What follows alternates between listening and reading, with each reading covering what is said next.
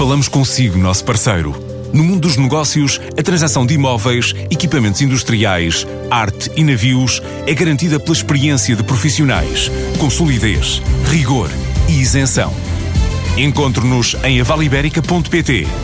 A Vale Ibérica, porque é de leilões que estamos a falar.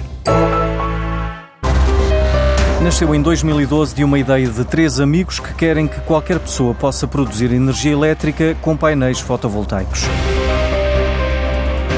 E prometem uma poupança que pode ir até aos 40%. A empresa Boa Energia fornece kits para que qualquer consumidor possa também ser um produtor de energia elétrica. Nosso kit mais caro, com seis painéis, com IVA, instalação e transporte incluídos, fica por 2.370 euros.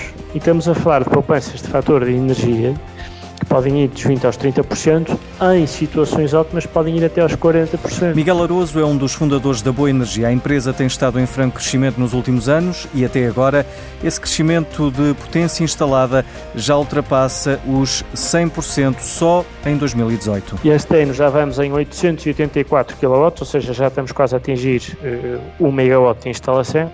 É, ou seja, nós este ano, em termos de potência instalada, estamos aqui com um crescimento de 115, 115%. Estamos aqui com, em termos de investimento, estamos aqui com um, com um crescimento de 72%. Isto só uh, a contar com uh, a área da energia fotovoltaica. E a instalação não é só para particulares. Sete escolas portuguesas optaram pela instalação de sistemas fotovoltaicos desta empresa.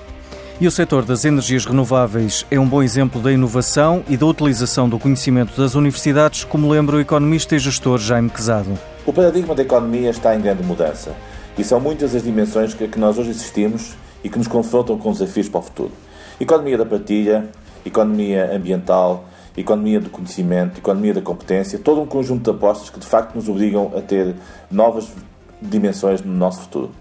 No caso do ambiente e da energia, é inegável a importância de se poupar e se criar condições alternativas para que estes ativos fundamentais para a sobrevivência dos cidadãos e para a sobrevivência das empresas possam ter garantias de uh, continuidade no futuro.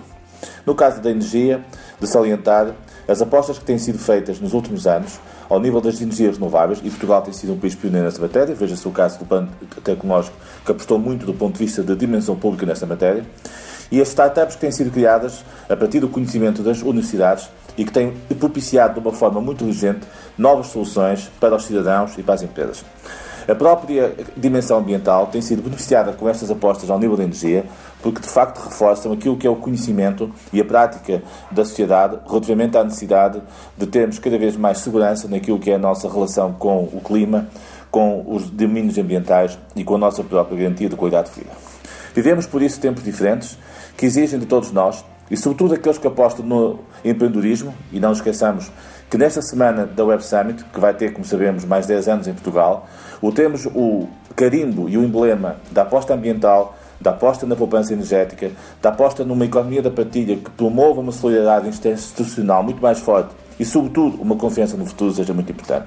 Por isso, a mensagem que fica é uma mensagem muito clara.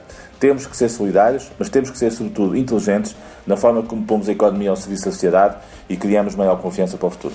Ainda na área das energias renováveis, a startup suíça Samuat venceu o prémio EDP Open Innovation. A startup criou uma solução que permite uma utilização mais fiável das energias renováveis, como a solar ou a eólica.